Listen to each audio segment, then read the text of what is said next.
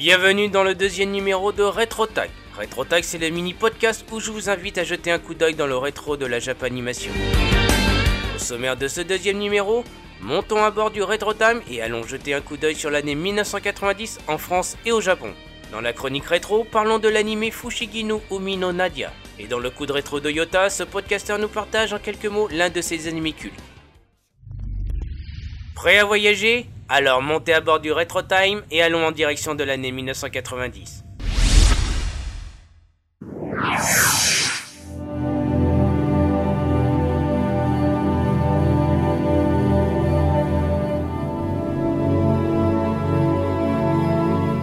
Nous voici le 24 décembre 1990. En ce jour de réveillon de Noël pour la première fois en France est diffusé dans le mythique Le Club Dorothée sur TF1 le premier épisode de Dragon Ball Z. child.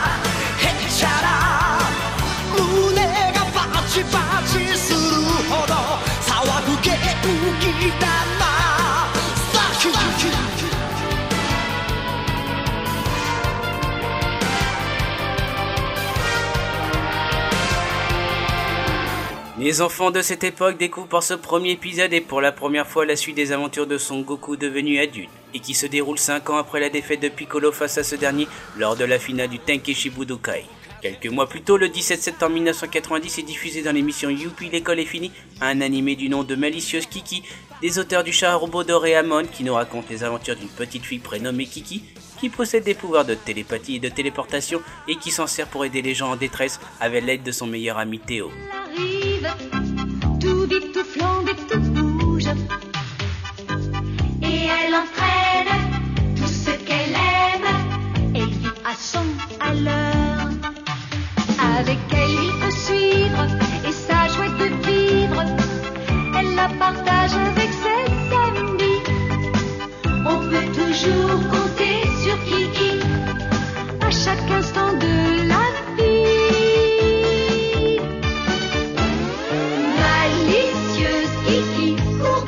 toujours le 17 septembre 1990 et toujours dans la même émission jeunesse est diffusé le retour du roi Léo adapté d'un manga de Osamu Tezuka où l'on suit les aventures d'un petit lionçon blanc du nom de Léo.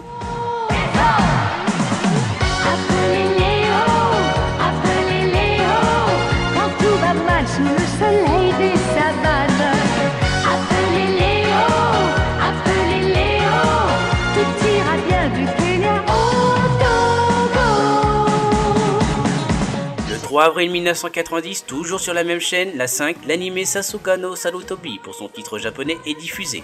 Mais en France, cet animé a eu droit à deux titres différents, soit l'Académie des Ninjas pour sa diffusion dans la case jeunesse Youpi l'école est finie, ou le Collège des Ninjas lors de sa diffusion sur TF1 dans le Club Dorothée. dont voici un extrait du générique français par Jean-Paul Césari, suivi d'un autre extrait de son opening japonais. C'est difficile d'y arriver.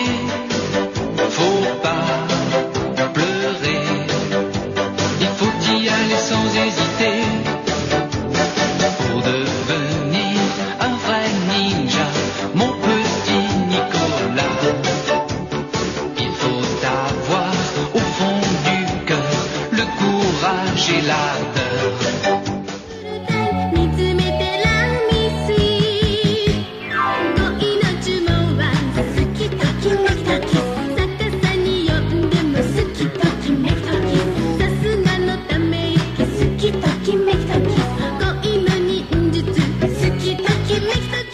き Mais en cette année 1990, que se passe-t-il du côté du Japon? Eh bien, le 1er février 1990 est diffusé sur la chaîne TV Tokyo le premier épisode de Cats Tony Dinteyandi, plus connu en France sous le nom de Samurai Pizza Cat.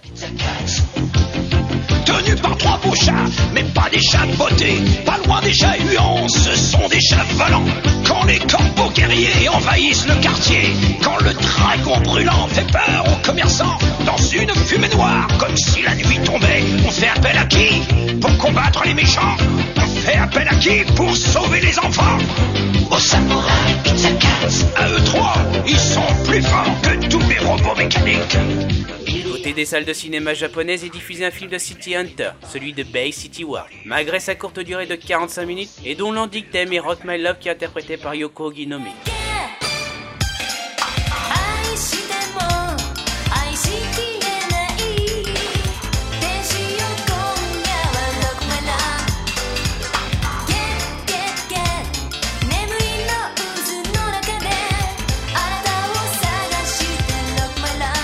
Mais le 13 avril 1990, sur la chaîne japonaise NHK est diffusé l'anime Fujigino Mino Nadia, dont voici l'opening japonais Blue Water interprété par Morikawa Mio.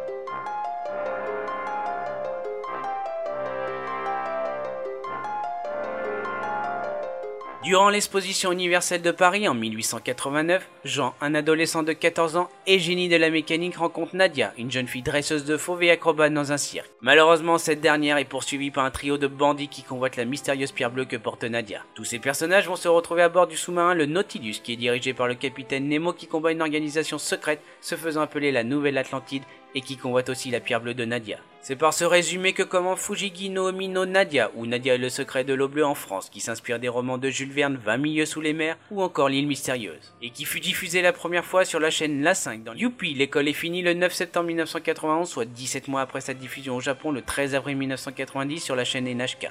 Il est composé de 39 épisodes et a eu droit à un film produit en 1991.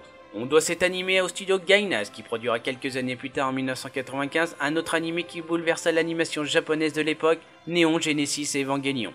Nadia et le secret de l'eau bleue eut droit après la faillite de la chaîne La 5 à d'autres diffusions notamment dans le Club Dorothée sur TF1 le 18 avril 1994.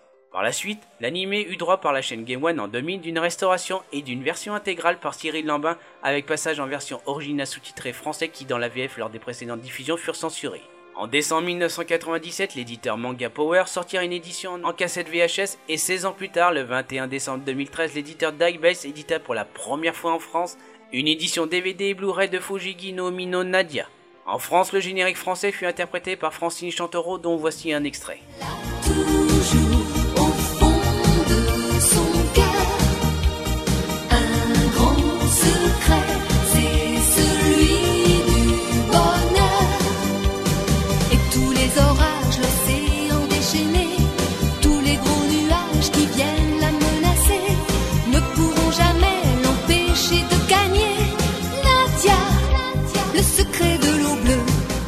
Est temps de revenir en 2016, j'espère que vous avez apprécié ce deuxième numéro de RetroTag. Si vous aimez découvrir la culture otaku de type rétro, je vous invite à regarder ma chaîne YouTube en tapant Otakuza. Et pour conclure ce mini podcast, je vais laisser la parole à Yota. Yota, c'est un membre du collectif Otaku no Prod et aussi le présentateur de l'émission Anime no Melody, le premier podcast sur les soundtracks japonais, que vous pouvez écouter sur animenomelody.podcloud.fr ou encore sur la web radio radioanime.net le mardi à partir de 20h30. Je remercie également Nabil Bouzid pour le dessin accompagnant le logo de RetroTag et vous pouvez trouver ses autres magnifiques dessins, notamment ceux de son manga The Last Sassori sur sa page Facebook en tapant Nabil Bouzid. Je vous dis à bientôt et un conseil, en Japanimation jetez un coup d'œil dans le rétro. Bonjour à tous, c'est Yota du podcast Animé no Mélodie. Yann Kuza m'a demandé de vous parler d'un dessin animé oldies que j'aime beaucoup, ainsi que de son opening. Eh bien, ce sera Pretty Soldier Sailor Moon, que l'on a découvert pour la première fois en France en 1993 dans le club Dorothée. Alors, je pense que je vais devoir vous raconter un tout petit peu l'histoire. Donc, c'est Usagi Tsukino qui va devenir tout simplement la guerrière de la Lune, Sailor Moon, pour combattre les forces du mal qui veulent envahir la Terre. Déjà, c'est très bateau, on va dire comme ça quand on le dit, mais l'histoire est assez, profonde et assez intéressante, bien qu'un peu mièvre pour beaucoup, mais, c'est une de mes séries préférées parce que l'humour est là, l'action est présent, et les, moments dramatiques le sont aussi. Il existe en global cinq saisons, Sailor Moon, Sailor Moon R, replay donc, Sailor Moon S pour Super, Sailor Moon Super S, et Sailor Moon Sailor Stars, qui est la dernière série, qui n'a jamais d'ailleurs été diffusée en France, euh, puisqu'on était sur la dernière année du Club Dorothée au moment de sa diffusion. Et donc elle n'a jamais été d'ailleurs doublée. C'est d'ailleurs pour ça que Kazé a ressorti entre toutes les séries, dont la dernière, avec un tout nouveau doublage. Alors, l'opening le plus célèbre de la série Sailor Moon, c'est Moonlight Densetsu. Pourquoi? Parce qu'en fait, il y en a eu euh, deux au global. Il y a eu la version euh, Moonlight Densetsu chantée par Dali, version normale qui est vraiment hyper dynamique et celle que je préfère. Puis il y a eu euh, la version euh, de la série Super S, qui est une version un peu plus, euh, un peu plus moderne, un peu plus dynamique. Et il y a eu un troisième générique pour Sailor Stars, qui est aussi très très bien. Mais je préfère quand même Moonlight et c'est tout, puisque c'est le, le petit côté nostalgique de la première saison qui, qui revient. Donc voilà, je vous laisse tout simplement avec l'opening Moonlight Densetsu, chanté par Dali. À très bientôt